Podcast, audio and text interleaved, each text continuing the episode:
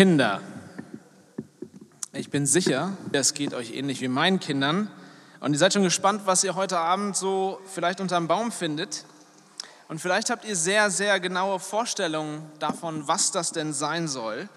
So wie der Junge, vielleicht kennt ihr die Geschichte von diesem Jungen, der seine Wunschliste hatte. Und er schrieb mit dieser Wunschliste einen Brief an Jesus. Und er schrieb Jesus, lieber Jesus, hier sind die Dinge, die ich mir dieses Weihnachten wünsche und es wäre schön, wenn du mir dabei helfen könntest. Ich war auch das ganze Jahr ein braver Junge. Und dann überlegte er kurz und strich die letzte Zeile durch und schrieb anstattdessen, ich war auch das halbe Jahr lang ein braver Junge. Und dann kratzte er sich den Kopf und sagte, nee, ich kann, ich kann Jesus nicht anlügen. Und dann schrieb er, ich war einen Monat lang ein braver Junge. Und dann überlegte er nochmal und sagte, nee, warte, wenn ich Jesus anlüge, dann kriege ich bestimmt nicht, was ich will. Und er guckte so ein bisschen verzweifelt im Raum rum und überlegte, was er jetzt machen sollte. Und dann sah er die, das Krippenspiel auf der Fensterbank stehen und hatte eine Idee und ging hin, griff nach der Figur von Maria, ging wieder an seinen Tisch und schrieb, Jesus, wenn du deine Mutter je wiedersehen willst. Und ich, weiß nicht, was ihr euch so wünscht, Kinder, aber ich weiß, dass manche Eltern, manche Erwachsene zu ähnlich drastischen Mitteln greifen wollen, wenn der Pastor an äh, Heiligabend zu lang predigt. Und deswegen will ich heute drei kurze, knackige Punkte aus diesem Text ziehen, um uns nicht zu lange hier zu ähm, halten. Aber euch will ich sagen, euch Kindern, dass ihr so ein bisschen Bastelzeug auf euren Tischen gefunden habt vielleicht. Wenn ihr einen Tisch ergattern konntet, dann ist da so Bastelzeug drauf. Und das, ich sehe auch schon, da sind einige fleißig dabei. Ihr dürft das gerne benutzen und während der Predigt basteln. Was das ist, ist Christbaumschmuck. Wir wollen daraus eine Girlande machen. Das heißt, ihr könnt so viele von diesen Ringen aneinander heften, wie ihr wollt. Und später, nach der Predigt, beim ersten Lied nach der Predigt dürft ihr nach vorne kommen und hier wird daraus dann eine große Gelande gemacht werden, sodass unser Weihnachtsbaum auch geschmückt ist. Und ich ähm, hoffe, dass ihr dabei so mit einem Ohr mir trotzdem zuhören könnt. Und ich hoffe, dass ich mein Skript sehen kann, weil ich tatsächlich nichts sehe hier. Aber egal. Drei einfache Punkte, um es nicht zu lang zu machen. Drei einfache Punkte. Wann, wo und was. Ich glaube, dieser Text drängt uns diese drei Dinge, diese drei Fragen auf. Wann, wo und was. Erster Punkt, wann. Immer wieder sehen wir in diesem Text Zeitangaben. In Vers 1, wenn ihr in dem Programmheft guckt, da heißt es, es begab sich aber zu der Zeit, dass ein Gebot vom Kaiser Augustus ausging, dass alle Welt geschätzt würde. Und diese Schätzung war die allererste und geschah zur Zeit, da Quirinius Statthalter in Syrien war. Und dieses allererste zu der Zeit, was wir da lesen, das klingt vielleicht in unseren Ohren, in deinen Ohren, so wie dieses klassische Es war einmal. Es war einmal. Und so lesen wir die Weihnachtsgeschichte meistens.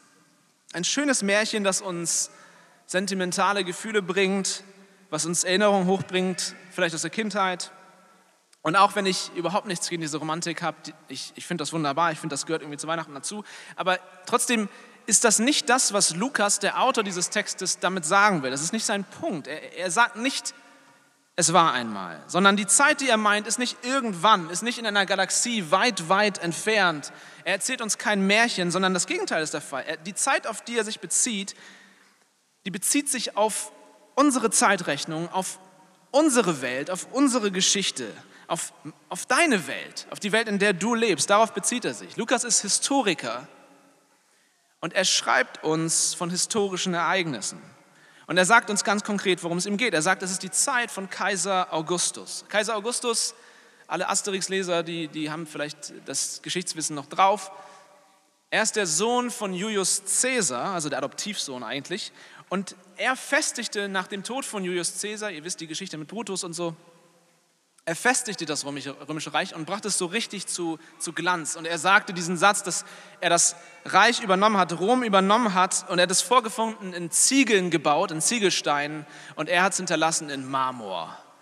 Er ist dieser große Kaiser, der Rom zu, zu Glanz gebracht hat. Und jeder Leser im ersten Jahrhundert, als das geschrieben wurde hier, der wusste, wer das ist und er wusste auch, wann der gelebt hat und konnte einordnen, welche Zeit Lukas hier meint. Aber das ist auch nicht konkret genug und deswegen wird Lukas noch ein Stück konkreter und er sagt, zu der Zeit, als Quirinius Statthalter in Syrien war. Was da passiert ist, Augustus, der Kaiser, er wiegt seine Macht ab. Er wiegt in seinen Händen die ganze Welt. Er wiegt ab, wie, wie, wie groß und mächtig er ist.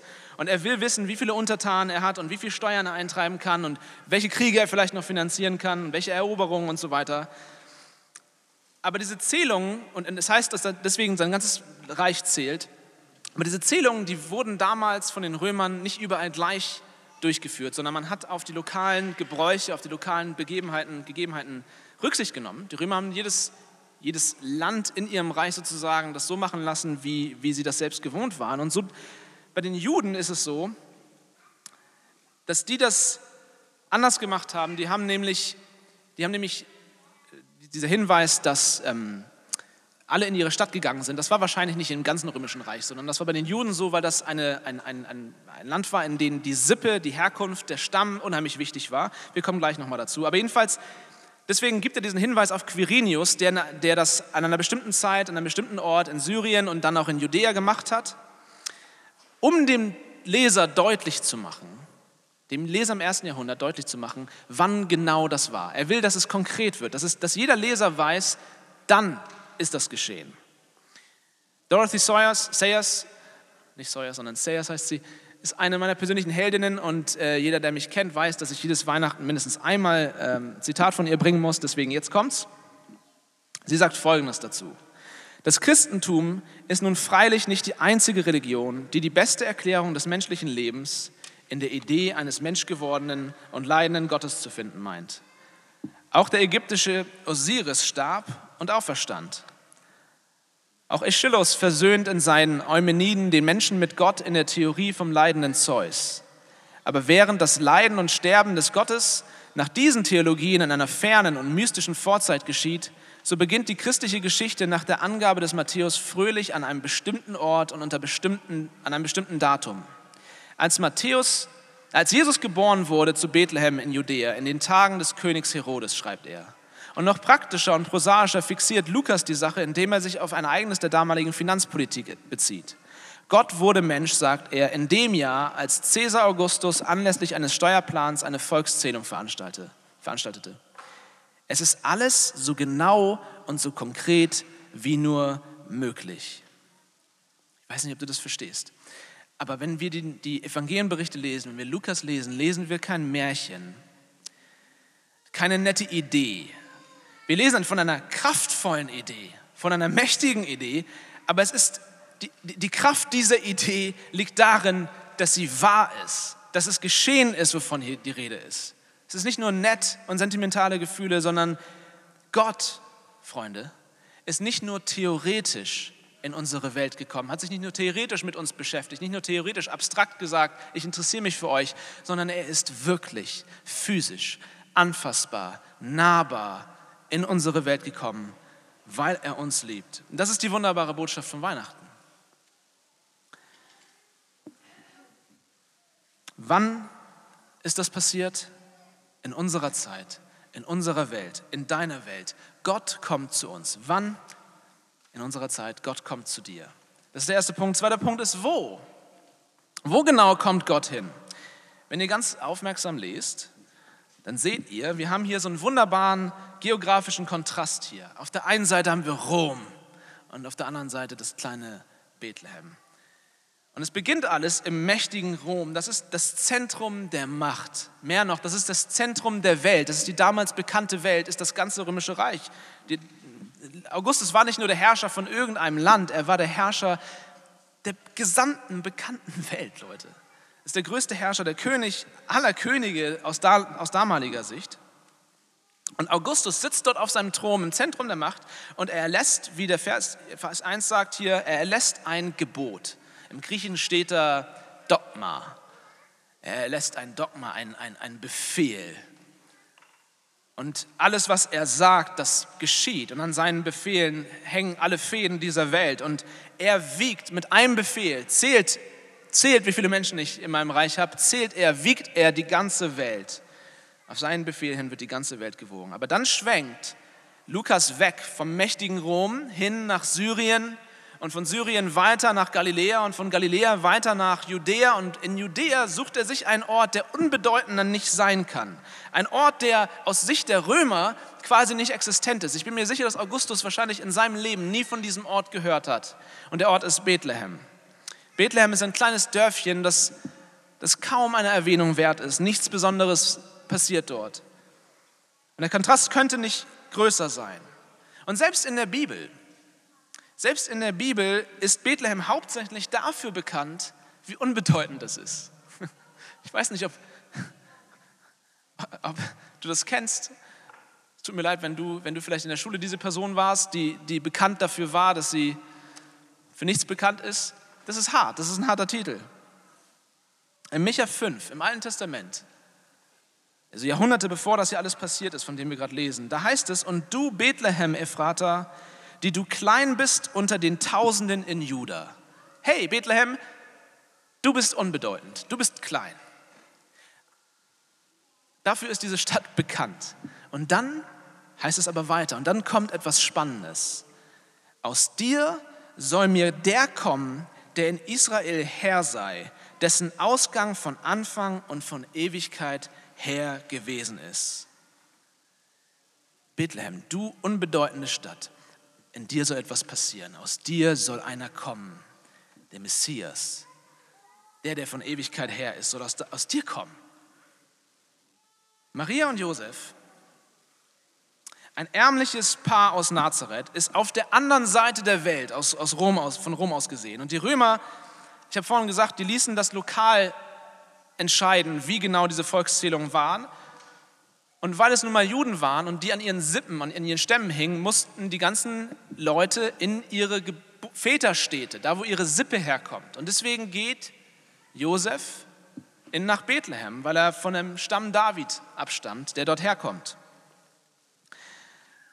Und so ergeht, Freunde, wenn ihr, wenn ihr darüber nachdenkt, der mächtige Befehl vom Kaiser Augustus und er zwingt Maria und Josef, obwohl Maria hochschwanger ist, er zwingt sie mit diesem Befehl, mit diesem bürokratischen Befehl, zwingt er sie aus Nazareth wegzugehen und ich glaube etwas mehr als 100 Kilometer eine Reise auf sich zu nehmen durch die Berge nach Bethlehem. Und sie werden herumgeschoben von Mächten, auf die sie keinen Einfluss haben. Aber was Augustus nicht weiß, ist, dass in Wirklichkeit er derjenige ist, der auf fremden Befehl handelt. Da gibt es noch einen anderen Befehl, ein anderes Gebot, ein anderes Dogma als das von Augustus.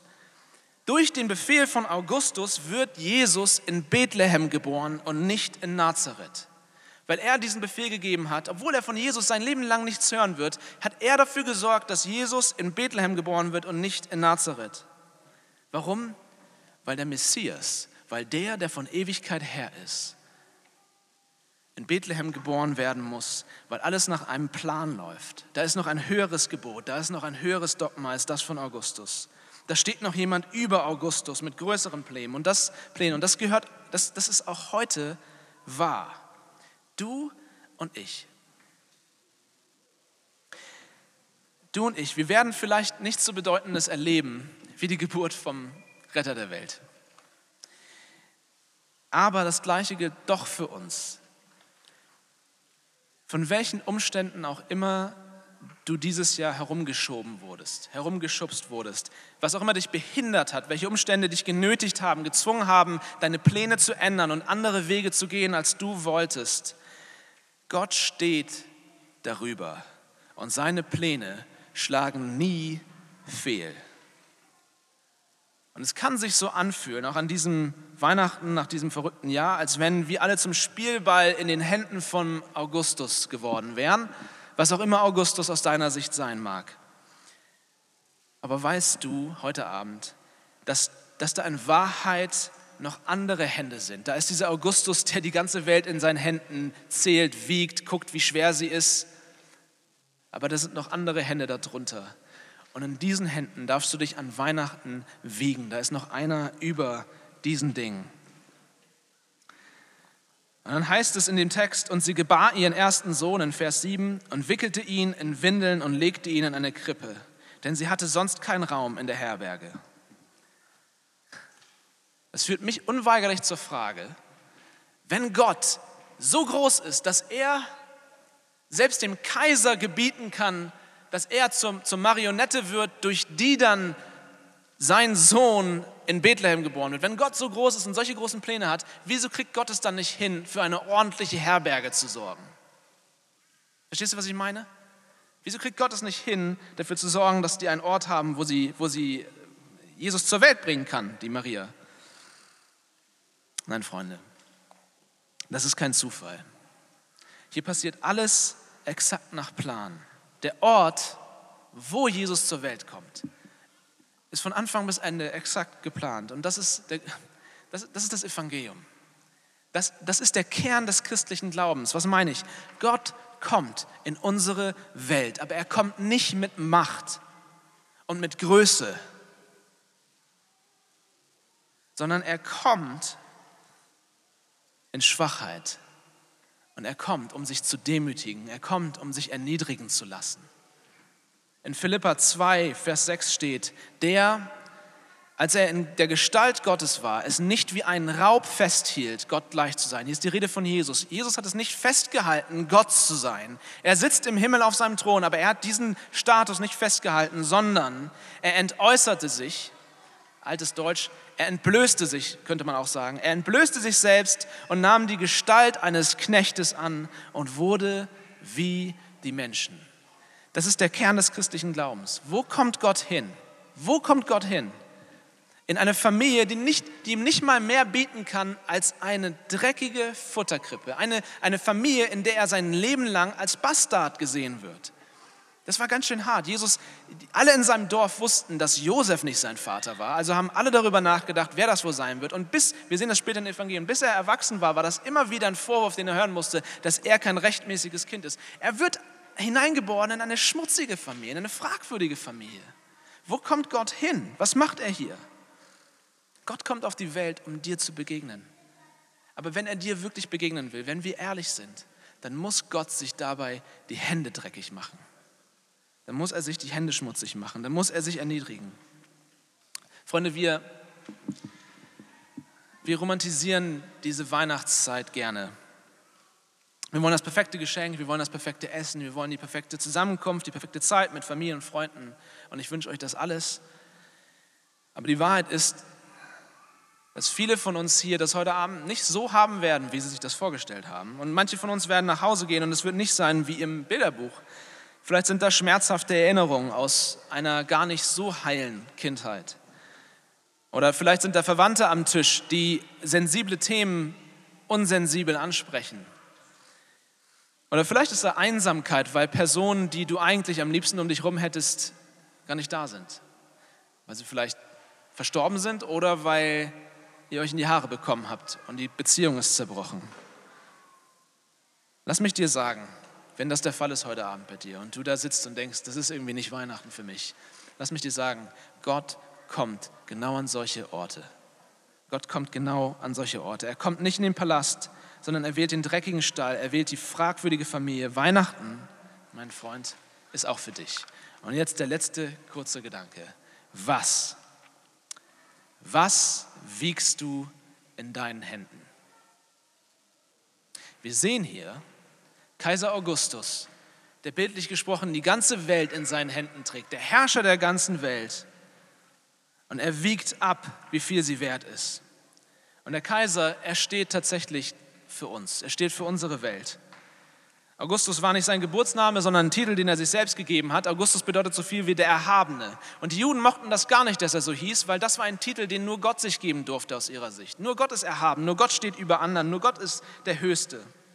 Aber, Augustus wollte diesen Titel haben. Er wollte genau das sein. Er wollte selbst Gott spielen. Und deswegen hat er einen Trick sich ausgedacht, der gar nicht so blöd war nachdem sein Vater Julius Caesar gestorben war, hat er Julius Caesar zu Gott erklären lassen, der angebetet wurde in Rom. Und wozu macht dich das, wenn dein Vater Gott ist? Zum Sohn Gottes. Und so war Augustus auf einmal der Sohn Gottes. Seht ihr, wo das hingeht? Augustus kommt und er wiegt das, die ganze Welt und er will sein eigener Gott sein. Er will autonom sein. Er will selbst entscheiden, Er will nicht, dass irgendjemand anders über ihm steht. Seine Angelegenheiten sind seine Angelegenheiten. Und so geht es uns doch auch heute. Freunde, wenn wir ehrlich sind, wir wollen, wir wollen häufig gar keinen Gott, der uns reinredet. Wir wollen selbst das Zentrum unserer Welt sein. Und wir wollen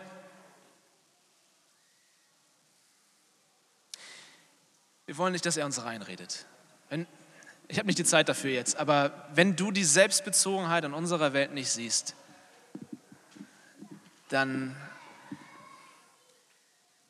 ist da eine Menge Blindheit im Spiel. Mehr sage ich nicht.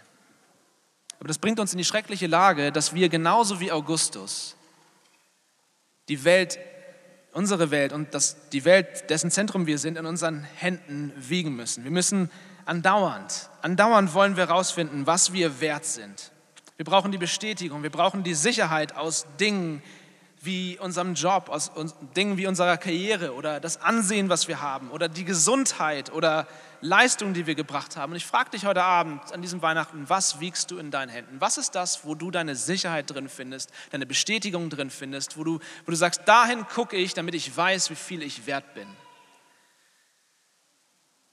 Es gab einmal in unserer Welt einen Stall, in dem etwas lag, das größer war als unsere Welt. Gott stellt hier durch diesen Text und an Weihnachten alles auf den Kopf. Unsere Wertvorstellungen, das, woran wir unser Herz hängen, steckt alles auf den Kopf. Es gibt, Gott kommt an Weihnachten und er gibt uns auch etwas, was wir in die Hände nehmen können und was wir wiegen können in unseren Händen. Aber Gott dreht es komplett auf den Kopf indem er uns nicht Dinge gibt, die, die wir für, für robust halten. Unsere Gesundheit, darauf bauen wir uns, bilden wir uns was ein und dann merken wir, dass es nicht festzuhalten ist wie Dampf oder Rauch. Oder unsere Karriere, unser Job, unser Ansehen, all diese Dinge. Wir, wir denken, das sind robuste Dinge, auf die wir unser Leben bauen können. Und dann kommt Gott und er gibt uns auch was, was wir wiegen können in unseren Händen. Aber es ist ein zerbrechliches, fragiles, Baby. Es ist das Zerbrechlichste, was du dir vorstellen kannst. Dieses Kind kann nichts, ist völlig abhängig, völlig verletzlich. Und genau so dreht Gott alles um. Er sagt an Weihnachten nicht, finde deinen Wert in dir selbst, erarbeite in dir, halte dich gut selbst fest, sei dein eigener Gott. Sondern an Weihnachten sagt Gott zu uns, ich gebe mich dir hin ich gebe dir das Wertvollste, was ich habe. Ich gebe mich dir selbst in deine Hände. Ich mache mich verletzlich. Mach mit dir, was du tun willst. Warum? Weil ich will eine Beziehung mit dir. Ich will dich. Der einzige Weg, der einzige Weg, wie wir unsere Selbstbezogenheit diesen Augustus, den wir alle im Herzen tragen, der sein eigener Gott sein will. Der einzige Weg, wie wir unsere Selbstbezogenheit brechen lassen können, ist, dass Gott völlig selbstlos sich für uns hingibt. Der einzige Weg, wie Gott wieder unser Gott werden kann, ist ironischerweise, indem er ein Mensch wird, indem er einer von uns wird. Das ist der König, in der Krippe. Und ich wünsche dir, dass du dem heute begegnest.